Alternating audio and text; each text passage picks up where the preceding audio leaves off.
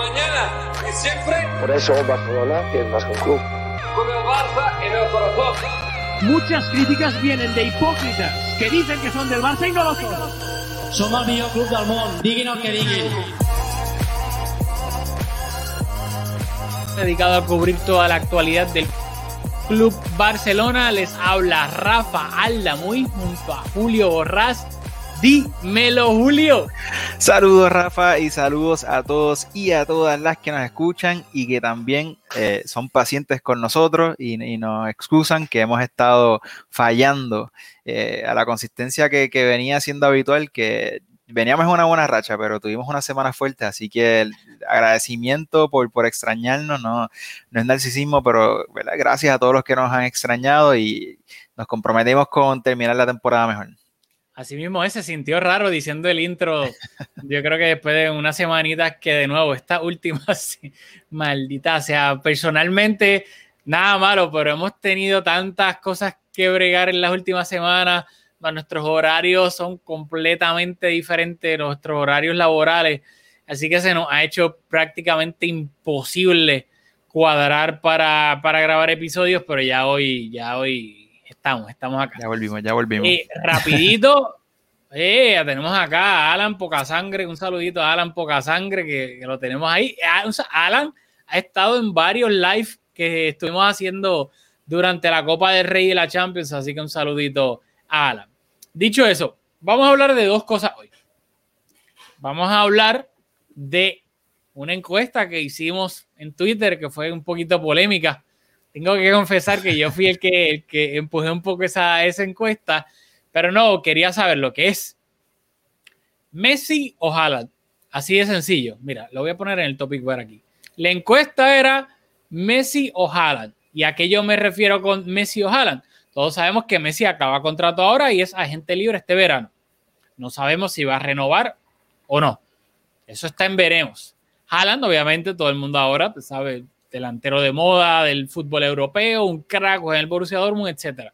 La encuesta fue si la única manera de poder fichar a Erling Haaland es que Messi no continúe en el Barça, obviamente por las pretensiones económicas de Messi, que obviamente entendemos que si renueva hipotéticamente no va a cobrar lo que cobra ahora, pero como quiera cobraría una cantidad, uno pensaría que significativa, no lo que cobra ahora, pero significativa.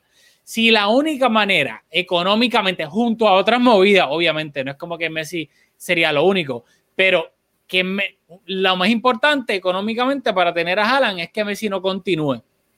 ¿Qué preferías? ¿Tener a Messi o tener a Erling Haaland? Esa fue la encuesta. Lo pusimos en Twitter y lo vamos a dialogar ya mismo, los resultados y qué piensa Julio y qué pienso yo. Pero vamos a empezar por esto. ¿El Barça puede ganar la liga? ¿Sí o no? Ahora mismo hay un parón FIFA. Creo que dos semanas, lo que sea que siempre es.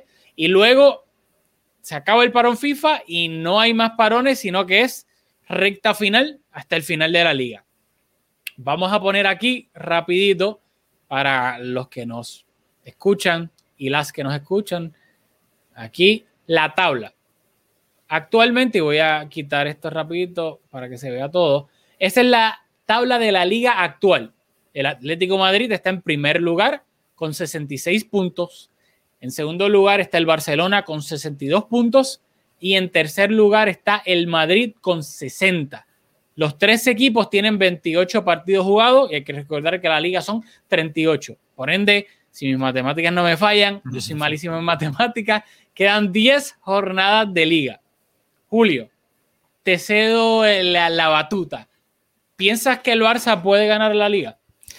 Yo creo que un contundente sí. Aquí hay dos consideraciones principales. Primero están los rivales y que tenemos enfrentamientos directos ante los dos rivales. Así que eh, pues eso nos favorece, pero primero vamos a hablar de, del nivel eh, del Barça y del nivel de, de, esos dos rivales. Pero también hay otra consideración bastante importante que es el calendario, que condiciona bastante este tramo final y en ese sentido creo que tenemos visuales. Rafa en la preproducción se fajó, así que eh, también vamos a, a discutir eso. Creo, creo que los dos factores son importantes, pero en el calendario vamos a ver cosas bastante interesantes. En cuanto a, los rivales y esos dos enfrentamientos que tenemos, creo que este, no podemos usar esos primeros partidos de liga, esas primeras jornadas, o quiero decir la ida ante, eso, ante el Madrid y ante el Atleti, porque fueron partidos donde el Barça de Kuman estaba comenzando en Granal. Eh, eh, creo que no recuerdo si han jugó los dos partidos, pero eh, el comienzo de la temporada estábamos aferrados a Ansu con un Messi bastante apagado, así que obviamente es un equipo ahora totalmente diferente. Hemos visto la explosión de Pedri, que ahora mismo es un jugador indiscutible y un jugador fundamental, que al principio de la temporada ciertamente no lo era. Así que no podemos usar esos dos partidos como barómetros, pero sí creo que mirando el nivel actual de los tres equipos, el Barça creo que es perfectamente capaz de, sacar tres puntos de cada uno de esos dos enfrentamientos. Así que por, nivel creo que estamos en una buena posición. Rafa puso ahora el calendario y si, te fijas, creo que el Atlético de Madrid de los tres equipos es el que tiene el calendario más complejo, porque si mira, el, Sevilla, el Betty, eh, son dos equipos que están en, la parte de arriba de la tabla, luego el Huesca, que es el, equipo que está último en la tabla, tiene algo por qué jugar, obviamente. Así, así que vemos que, todos los partidos que tiene el Atleti antes de enfrentarse al Barça son partidos ante equipos que tienen la obligación de ganar, que necesitan los tres puntos, ya sea porque están luchando por puestos europeos o porque están en riesgo de descenso. El único equipo, si te fijas, es el Athletic Club, que es probablemente después del, del eh, por un asunto de plantilla y de rendimiento, aunque la tabla de la liga no lo refleja, creo que está en novena posición, pero es uno de los mejores equipos de la liga. Así que el Atleti lo tiene bastante complejo. Y si miramos el calendario del Real Madrid, también están en la Liga de Campeones. Y lo siento, Rafa, que te estoy quitando un montón de talking points, pero este, creo que, que, eh, lo condiciona bastante. Su próximo partido luego del parón es ante el que también está en puestos de descenso, que tiene la obligación de ganar. Equipos que obviamente no le ha ido bien en esta liga, pero que en este tramo final pues van a dar un poquito más para, permanecer en, la primera división y luego entre ese, ese entre el clásico tienen la eliminatoria ante el Liverpool, que son dos partidos bastante complejos, así que yo creo que de los tres equipos tenemos el nivel y tenemos el calendario un poquito más accesible, así que para contestar la pregunta nuevamente, sí, un rotundo sí, estamos en, posición o en la pelea o tenemos opciones de, de aspirar a ganar la liga este año. Yo también pienso que por nivel, claramente, sin duda alguna, el Barça es el mejor equipo que está jugando de los tres, de los primeros tres. Yo creo que eso aquí nadie, ni los, ni los mismos atléticos ni madridistas lo pueden discutir. Ahora, siendo realista, obviamente todo, esto es, todo este análisis es partiendo de la premisa que ojalá nadie importante se lesione ahora en, en el parón FIFA con sus selecciones, porque obviamente pues, eso cambiaría mucho etcétera. ¿Qué pasa? Algo que se me olvidó y no lo hablamos en preproducción. Eh, Frenkie y Messi están a una amarilla de ser suspendidos. Que si ven una amarilla contra el Valladolid se perderían el clásico. Me acabo de acordar ahora porque lo, lo mencionaron en el último partido y que estaban discutiendo si hubiese, merecieron forzar la roja, que claramente eso condicionaría, yo creo que bastante clásico, no poder contar con Messi y Frenkie. Pero mi problema no es, yo creo que por rendimiento actual, y si todo va bien, ninguna lesiones, Messi y Frenkie no se pierden en clásico, yo creo que el Barça tiene bastantes posibilidades de ganar esta liga. ¿Qué pasa? Yo creo que para mí lo clave, clave va a ser ganar el clásico, porque del Barça ganar el clásico se pondría hipotéticamente, pues, poniendo que tanto el Barça en esa jornada número 29 le ganen al Valladolid y al Eibar, el Barça y el Madrid, el Barça se pondría a cinco puntos del Madrid. De nuevo, no es una ventaja tan grande, pero cinco puntos son bastantes. ¿A qué voy? Yo de verdad, yo creo que el Atlético va a perder puntos Estoy casi convencido de que va a perder en esta racha final, va a perder varios puntos. Están, han ganado partidos, pero los están ganando de que ahí sudando la gota gorda en el último, como el último partido que ganaron gracias a Black, parando el penal de Joselu en el, minuto como ochenta y pico, si no me equivoco. ¿Qué pasa? Mi miedo, de nuevo, mi miedo es que sea una pelea cerrada, con el Madrid y vimos lo que pasó en una pelea cerrada con el Madrid tras el parón de coronavirus la temporada pasada en liga. Mucha polémica, muchas jugadas que en la balanza, todas eran polémicas y el 90% hacia qué lado fueron, hacia el lado del Madrid. Por ende, ese es mi miedo y por eso yo pienso que es clave ganar el clásico para por lo menos tener un cushion en cuanto al Madrid, porque de nuevo, yo no soy muy optimista. Si el Madrid gana el clásico y se va un punto por encima del Barça, por, también tendría el head to head, que el Barça ni podría empatar con el Madrid. Y luego el Barça todavía tiene que jugar contra el Atleti. Y de nuevo, si es un punto, de nuevo, si el Barça está pegado al Madrid, a mí me da miedo que el arbitraje pase como la temporada pasada y en cuanta jugada polémica haya, favorezca al Madrid. Por ende, ese es mi único asterisco caveat en eso. Y de nuevo, yo estoy, y de nuevo, me sabe mal, no me sabe mal, porque de nuevo, no me interesa el Atleti, pero a mí no me sorprendería, y de nuevo, aquí lo grabamos, tal vez yo pues quedo, mira lo que dijo Rafa, a mí no me sorprendería que el Atleti termine en tercer lugar al final de todo esto. Porque de nuevo, como vienen jugando, están, hay que recordar que el Madrid también eso va a ser clave. El clásico queda en un sándwich entre el partido de ida y partido de vuelta de la Champions contra el Liverpool, que el Madrid es el único de los tres que todavía está en la Champions. ¿Cierto? Obviamente les tocó el Atalanta, pero es el único que está en la Champions. Y eso puede beneficiar al Atleti y al Barcelona en esta pelea, pelea por la liga. Aquí rapidito, rapidito acá. A, lo que busca eso también, decir que, que el Atleti es un equipo que se siente bastante cómodo también eh, en ese tipo de partidos reñidos, eh, ¿verdad? Que un equipo bastante sólido eh, en fase defensiva y que con, anotar un gol a veces le basta para conseguir los tres puntos. En cambio, el, Barça y el Madrid son equipos que arriesgan más y por ende seguramente encajan más. Y pues que en este tramo final que que la liga se va a decidir por, por detalles. Creo que de los tres equipos, el Atleti es el que tiene más la personalidad, o decir, está construido de manera para aguantar en, eso, en esos partidos reñidos que los vamos a tener todos, pero creo que el Atleti por, por, su entrenador y por cómo juegan, creo que es el más cómodo que se siente eh, sacando resultados justos. Así que, o sea, habla también de su nivel, pero que tampoco es que es grave. En cambio, si fuéramos nosotros los que tuviéramos una racha de ganando partidos eh, ahí eh, reñidos al final, pues yo creo que sería un poquito más preocupante. Que por cierto, ya Simeone, como era de esperar, está sacando la carta de víctima. Aún estando en primer lugar a cuatro puntos del Barça, a seis del Madrid, ya está diciendo que lo normal es que la hagan el Barça o el Madrid, que ellos están ahí partido a partido. Un saludito a Diego, mira lo que pone Diego, que nos extrañaba y carita triste. Así que un saludito a Diego. Aquí, eh, mis saludos a Diego. Mirando la tabla, el, Madrid, ha el Atleti ha encajado seis goles menos que nosotros este campeonato, así que eso importa, porque ahora cuando los partidos son un poco más reñidos y todo el mundo, nuevamente, mirando el calendario, todo el mundo tiene la necesidad de, aspirar, o casi todos los equipos eh, tienen la necesidad de los tres puntos, pues eh, esa solidez defensiva que tiene Atleti, que nos aventaja a nosotros y al Madrid, puede ser un factor. Así que ojo a eso.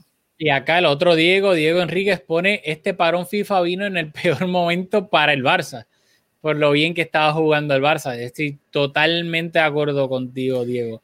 Y a nuestra audiencia, que, que algunos que, que nos escuchan, eh, hay que ser consciente de que cuando el equipo está en la concentración de la selección, el Barça y el club o cualquier otro club no tiene ningún tipo de, de, de, poder sobre el jugador, eh, hablando de los uniformes, del color de los uniformes y ese tipo de cosas. Así que eh, para algunos miembros de nuestra audiencia que, se molestan de, ver a nuestros jugadores vestidos de blanco, pues saber que, que el Barça no tiene mucho que hacer. Podemos criticar al club por otras cosas, pero no por eso. Muy bien. Eh, ¿Algo que quieras añadir más en, esta pelea por la liga antes de pasar al, segundo y último tema? No, no, yo creo que... Perfecto. Bueno, voy a quitarlo aquí. Es que esta foto está espectacular. A mí me fascinó la foto. Unos problemas aquí técnicos, pero aquí yo creo que ya está. La vamos a poner. Segundo tema. Y último tema. Lo puse en Twitter acá. Oh, qué foto. qué foto. Eh, topic bar aquí. Messi o Haaland. Vi un comentario que nos puso acá, no lo había puesto porque como todavía no habíamos llegado al tema. Diego Enríquez pone, vendiendo a Grisman y Coutinho nos bajamos la masa salarial y nos quedamos a Messi y traemos a Haaland. Traspaso se paga en varios años. Claro, eso sería lo ideal. Obviamente, en un mundo ideal, que ojalá el mundo ideal termine siendo el mundo real. Nos quedamos a Messi y, y llega Haaland. Eso sería hermoso, perfecto, brutal. Y si la porta hace eso, una estatua al lado de la de Kubala. Pero el tema acá hoy hipotético para crear un poquito aquí de, de cizaña, entre comillas, es que no pase eso, que haya que escoger entre uno o el otro. Lamentablemente en esta vida muchas veces no se puede tener todo. Y en este caso, hipotéticamente, tendrías que escoger entre Messi o Haaland.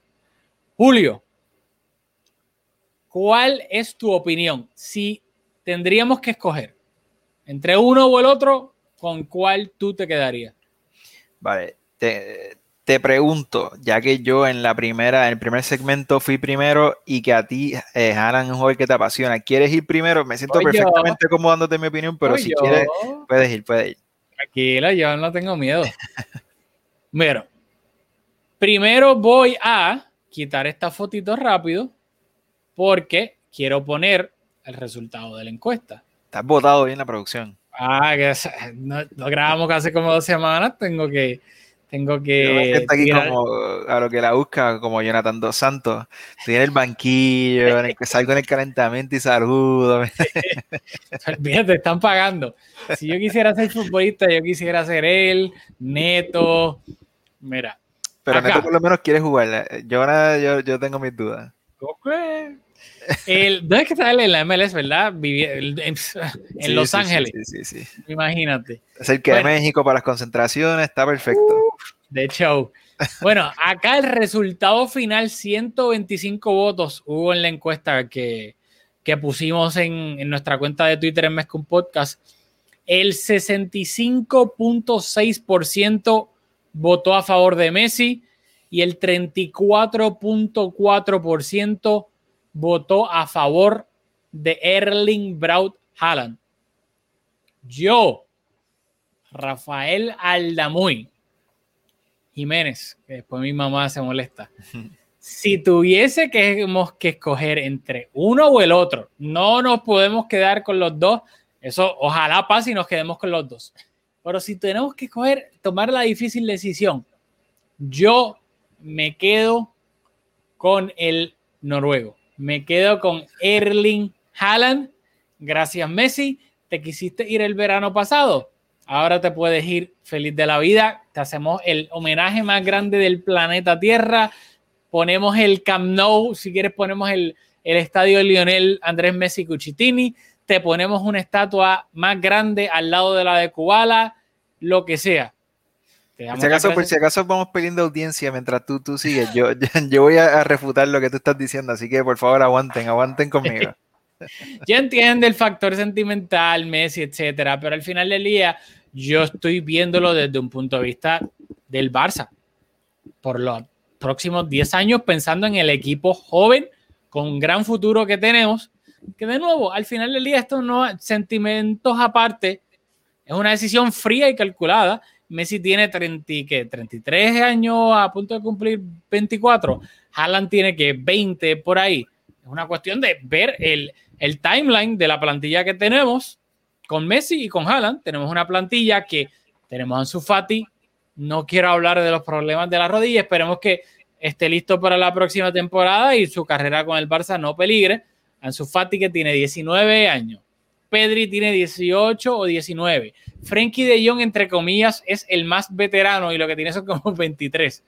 Tiene a Ricky Push todavía lo tienes por ahí. Trincao, Dembélé, todos jugadores de menos de 25 años. Tienes a Collado, que lo, en el Barça ve que de todo lo que yo he leído de Collado es espectacular. Tiene que 19, 20 años. Atrás tienes a Ronald Araujo, la defensa, menos de 25. Eric García es más que probable que llegue menos de 25. Lenglet, dentro de todo, 26 tiene para ser tercer central todavía. Tienes a Serginho Dest, lateral derecho, menos de 25. Mingueza. Mingueza todavía, que está en la defensa de tres, Mingueza. Me gusta el caveat en la defensa de tres. Pero... Claro, ¿no? La defensa de tres, espectacular. Tiene, el lateral izquierdo, todavía, obviamente, el, para el futuro no sabemos. Hemos leído cosas buenísimas de Valdés, que está en el Barcelona B. Veremos si tiene la calidad para jugar. Pues si no, pues, se podría comprar a alguien. Ter Stegen todavía técnicamente para un portero es jovencísimo, tiene que 28, 27 años, etcétera. De nuevo, y likes, tienes ahí likes saliendo del banco, puedes jugar de titular uno que otro partido.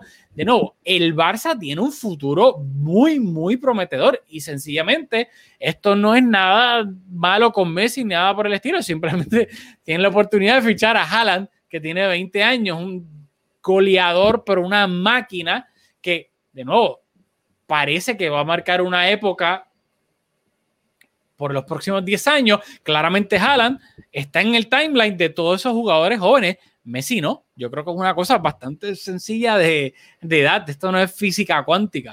Y por ende, yo, yo me quedaría con, con Erling Haaland. Bueno, pues yo creo que hay, unos cuantos factores. Y entre ellos, eh, lo primero que hay que decir que no, obviamente no es la voluntad del club, no va a ser la voluntad del club lo que determine. O sea, esto es aquí una conversación hipotética porque estamos, eh, eh, estamos en fecha FIFA y no tenemos más nada que hablar, así que pues estamos haciendo este, este teniendo esta conversación hipotética, pero la voluntad del club pues no, no va a ser lo que va a definir esto. Y lo digo porque hay unos factores que, que van a incidir sobre la decisión de, de Haaland de escoger su, próximo equipo y que hay equipos que están económicamente en mucha mejor posición para ficharlo y hay otros equipos como el Madrid que quizás está en una posición económica similar, pero tienen su tradición y tiene también es una gran ciudad y tiene sus atractivos. Así que pues hay un montón de factores. Yo pienso que y voy a contestar la pregunta, pero un poco eh, para irme por el medio.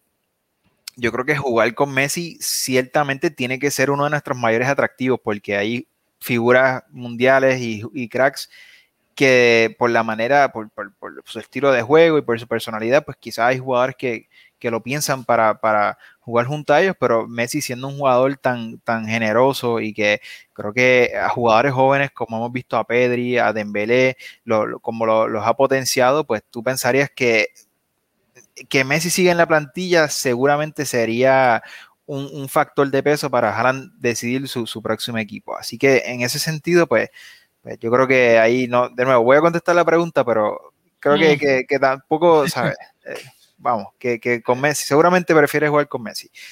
Eh, lo segundo, y aquí. Está, está a... como si fuese Mario Kart, estás evitando las cascaritas que te tiran. No, voy, ahora voy a coger el honguito, voy a coger el honguito y me voy a crecer.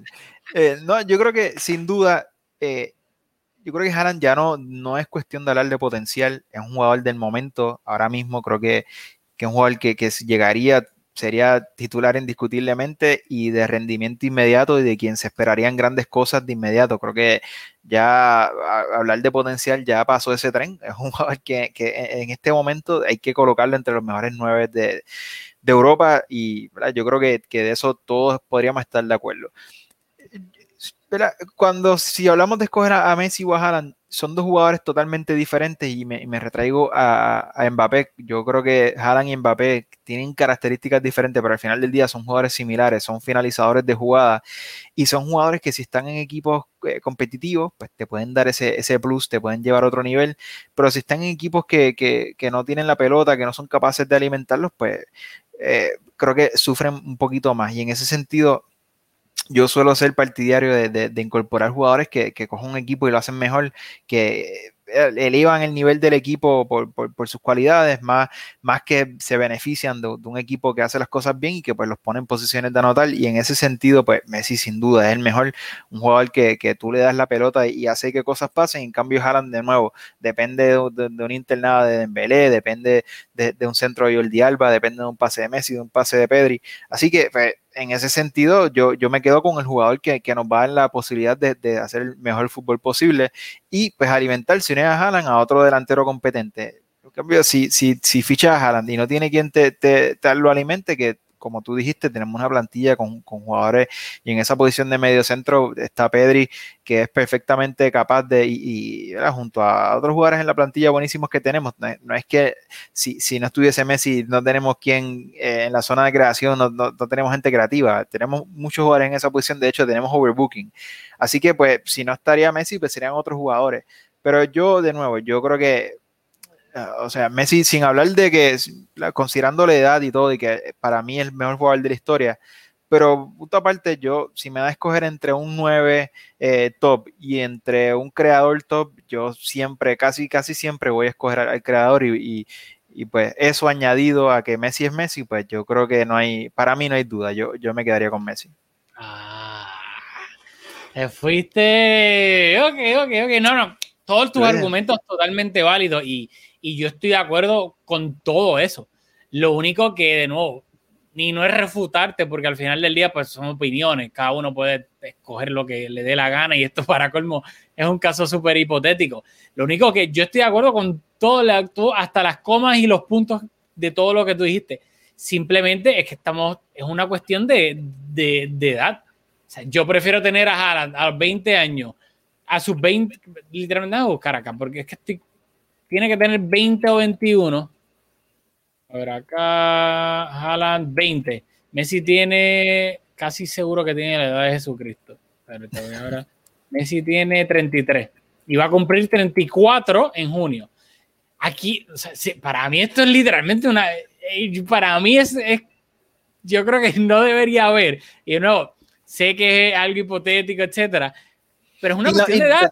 uno con 20, otro con 34 tienes un equipo sumamente joven que Messi, tú vas a cambiar 10 años, hopefully, de Haaland o más de 10 años, porque realísticamente 2, 3 de Messi, si Messi tuviese la misma edad de Haaland o, o, menos, pues obviamente, sin duda alguna, tú, yo también de acuerdo, el creador y para cómo Messi, por eso es que Messi es Messi, el mejor jugador de, de la última década, es probablemente el mejor jugador de la historia, porque te combina la creación que nadie en el planeta Tierra tiene, más una capacidad goleadora absurda. Por eso Messi es Messi. Pero al final del día estamos hablando de un goleador animal, bestia brutal a los 20 años, ya rompiendo récords, que todo parece que no va a cambiar, salvo obviamente, esperemos que una lesión no, no se deseamos a nadie, aunque si termina en el Madrid como quiera tampoco, somos acá gente de, de bien simplemente alguien que va a estar en el timeline de toda esa plantilla joven y con potencial que tenemos, juntarlo, ser competitivos por los próximos 10 años, hipotéticamente, versus dejar que se vaya otro equipo, probablemente tener que luchar contra él en la liga o en la Champions o en las dos, si es que se va al Madrid, versus Messi que tiene 34 años y que Está bien, gracias Messi, todo lo bueno que hace, etcétera, pero de nuevo, ¿qué vamos a hacer? Vamos a quedarnos con Messi y traer al Kun para que esté contento a sus 34 años, fichar a Lukaku o a Depay y ese va a ser nuestro gran equipo para tratar de competir contra el City, el Madrid, el Bayern o, y el, al equipo que le añadas para colmo a Haaland. Yo creo que para mí es una cuestión competitiva y, pensando estrictamente solo en el, en el Barça. Y creo que de nuevo hay que quitar sentimientos, yo, o sea, yo quito sentimientos, todo lo que significa Messi, todo lo que y simplemente mala mía, pero es una cuestión de edad. Sí, yo creo que aquí el análisis que hay que hacer y hay que tener el pecho frío es pensar, tú estás pensando a 10 años, yo creo que quizás ese plazo es un poco muy, muy largo porque hemos visto... 5, ponle 5. Ponle a 5, pues yo creo que si lo pones a 5, eh, yo creo que, que, caíste en el pescado porque si, si, si, pues, si hacemos si miramos a cinco años en el futuro, yo creo que si Messi fácilmente tiene dos años más jugando al nivel que ha estado jugando este último tramo de temporada y tú miramos cinco años pensando que Messi va a tener dos al nivel que está ahora, yo creo que esta plantilla con refuerzo y con Messi en esos cinco años tiene más potencial de ganar una liga de campeones que esta plantilla eh, sin Messi y con Haaland en, ese mismo periodo. Eh, ¿Qué refuerzo? Es, que el problema para mí, y disculpa que te interrumpa, no, no, Pero los refuerzos que están sonando, de nuevo, siendo realistas, no estamos a, no podemos decir un que llegue Mbappé o qué sé yo. Lo que ha sonado son Lukaku, Depay, Wijnaldum y el Kun Agüero.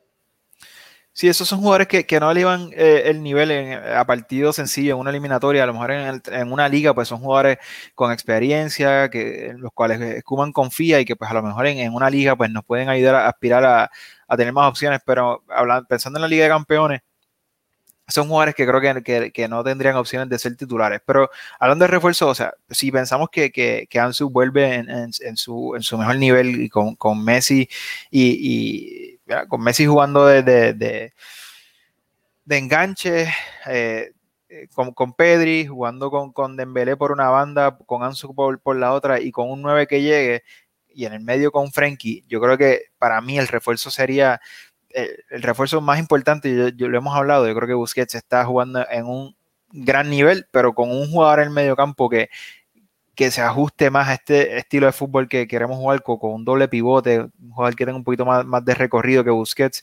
Eh, yo creo que con, un buen refuerzo, refuerzo, en el medio y con Messi y con un Ansu recuperado y un 9 que, o sea, un 9 nivel Lukaku, yo creo que tenemos opciones eh, reales de, ganar. En cambio, pues con, con Haaland y, el, y sin Messi y el resto de la plantilla que tenemos y uno que otro refuerzo, lo veo un camino un poco más difícil. No sé, porque de nuevo, en a cinco años. A, diez años y cambian las cosas, pero a cinco años yo, yo nos veo en los próximos dos siendo. Yo, eh, el problema es que entonces vas a perderías a Haaland, que para mí va a marcar una época. Yo llevo en el tren de Haaland desde ahora. Yo sé que ahora es bastante. Ahora es mainstream desde que hizo lo que hizo en la Champions, pero desde el principio de la temporada pasada, eh, ya yo acá está grabado, llevo en el barco de él porque es que me no, me parece una auténtica bestia la facilidad que tiene para marcar, los recursos que tiene para marcar.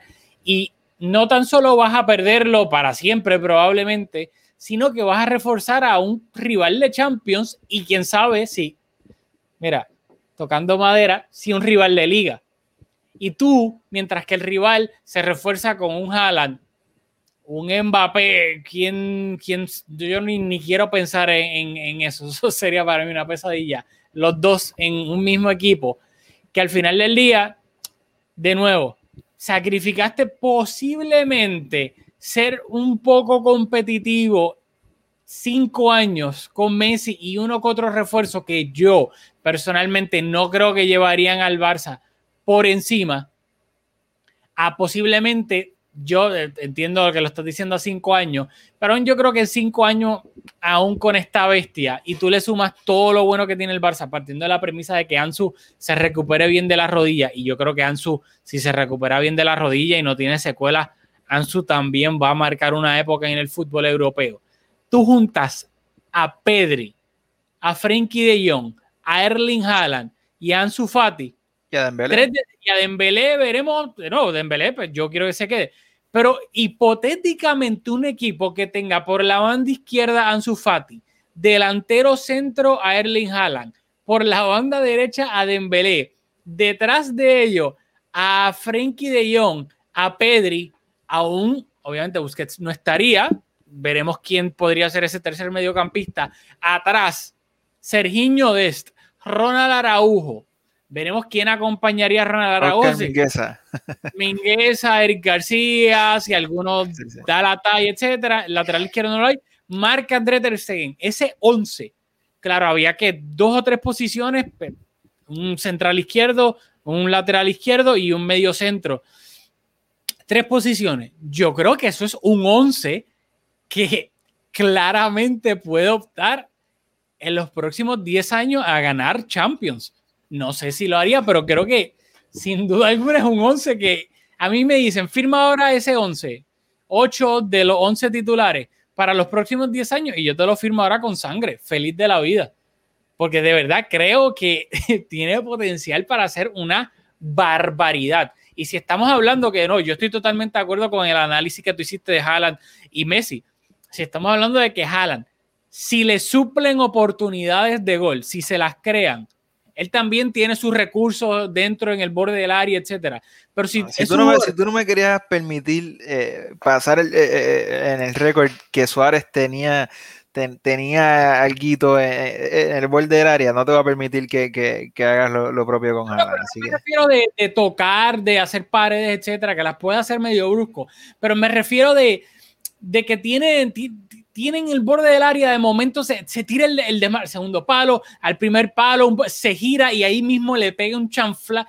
De no, no estoy técnicamente que va a ser un Benzema, nunca me refiero a eso, pero que de momento en el borde del área, en medio segundo le pega de primera y lo que tiene por zurda Haaland, tras que tiene de colocación, definición, lo que tiene es un misil, un, o sea, una bomba lo que sale de ese pie, que le dan medio segundo y es capaz de girarse en el borde del área y sacar un misil hacia portería si tú tienes jugadores de la talla de Pedri, Ansu Fati, de Jong, Dembélé, creo que las posibilidades de suplirle a Haaland oportunidades de gol que él claramente es capaz de capitalizar, yo creo que para mí, de nuevo, yo estoy aquí, pajaritos preñados, etcétera, pero para mí eso a mí me, me emocionaría por los próximos 10 años.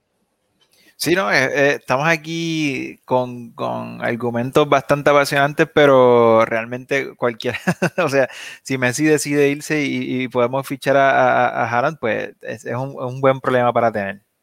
Sin duda alguna. Y yo creo que ya acá, pues obviamente, Julio, que pone acá? Ah, espérate, Lian pone, si no llega Haaland, ¿cómo verían a Alexander Isaac en el Barça? Bueno, juega en la Real Sociedad, yo recuerdo que es sueco siempre es como todo, no, el próximo Ibra, el próximo Ibra, y yo, oh, calma, ¿sabes? Ibra, Ibra es uno de los mejores jugadores de la historia, un auténtico crack. Eh, pregunta interesante, Elian, pero yo creo que claramente ir de posiblemente tener a Haaland, a Alexander Isaac, o sea, es como tú estar pensando en comerte la langosta más rica que hay ahora con mantequilla, al ajillo, etcétera y que luego te traigan un, car un pedazo de carne bueno, pero de nuevo, no es lo mismo y no es la langosta que ya tú estabas saboreando o babeándote. Así que no creo que eso sería bien recibido por la afición. Creo que sería un bajón de las expectativas que, que tenemos. Y de nuevo, expectativas realistas dentro de todo, porque aquí nada, nosotros nunca estamos hablando de Mbappé porque, de nuevo, es bastante probable que Mbappé nunca va a llegar al Barça por lo económico y porque pues, es bastante conocido que aparentemente su, su, sueño es jugar en el Real Madrid. Eh, así que por eso es que mencionamos a Haaland y no a Mbappé, por ejemplo. Eh, así que no sé, Lian, yo creo que yo estaría bastante decepcionado si no llega Haaland ni llega Alexander Isaac. Eh, pero nada, dicho eso, ya llegamos al final de nuevo. Mil gracias a los que siempre nos escuchan. Recuerden suscribirse, darle a la campanita para que les llegue el notification cuando tengamos episodios nuevos, darle like eso, como bregan los algoritmos de YouTube, por eso es que lo decimos, no porque nos interese tener más likes en el video, no, simplemente porque mientras más le dan, más llega a otras personas y obviamente pues eso es lo que nos interesa. Todavía no sabemos si vamos a grabar la semana que viene, dependiendo de los temas que surjan. Hay para un FIFA, pues no sabemos, etcétera. Así que estaremos pendientes, pero obviamente ya cuando se acabe el parón FIFA y empiece esta recta final de liga y la final de Copa, sin duda alguna, vamos a estar grabando eh, como el 90% del tiempo siempre grabamos, así que de nuevo, nos vemos. Ah, oh, mira. Es que estamos, estamos, es como Ricky Push, como que si no juega, pues. Eh, perdemos el ritmo. Exacto. A ver. Hmm. Hmm. Es que no quiero poner hashtag Messi o hashtag Haaland porque si no es, como que. Eh, Yo creo que Elian no los dio. ¿Quién? ¿Isaac? Sí. Me gusta porque nadie, nadie se lo hubiese imaginado. Ya saben, el hashtag gracias a Elian Gamer10, que de nuevo síganlo ahí en YouTube. Juega, juega FIFA Ultimate Team, así que si también quieren allá jugar con él, lo, lo pueden buscar. El hashtag de este episodio es Alexander Isaac. Recuerden, hashtag Alexander Isaac y nos pueden escribir en Twitter, incluyan el hashtag y nos ponen lo que les dé la gana. el comentario sobre este episodio, si escogen a Hala o a Messi, si piensan que yo estoy loco, si están de acuerdo con Julio, si piensan que el Barça va a ganar la liga, lo que les dé la gana, etcétera. Si piensan que, que el Barça está mal porque dejó posar a Pedri con la camisa blanca en marca, lo que les dé la gana, pongan hashtag, un saludito a Eugene, hashtag Alexander Isaac, nos comentan ahí en Twitter lo que les dé la gana, que creo que vamos a tener dos semanitas pues no hay partidos del Barça, así que no tenemos nada de qué hablar, como claramente pueden ver en este, el final de este episodio. Así que nada, nos vemos en la próxima aquí en Mescum Podcast.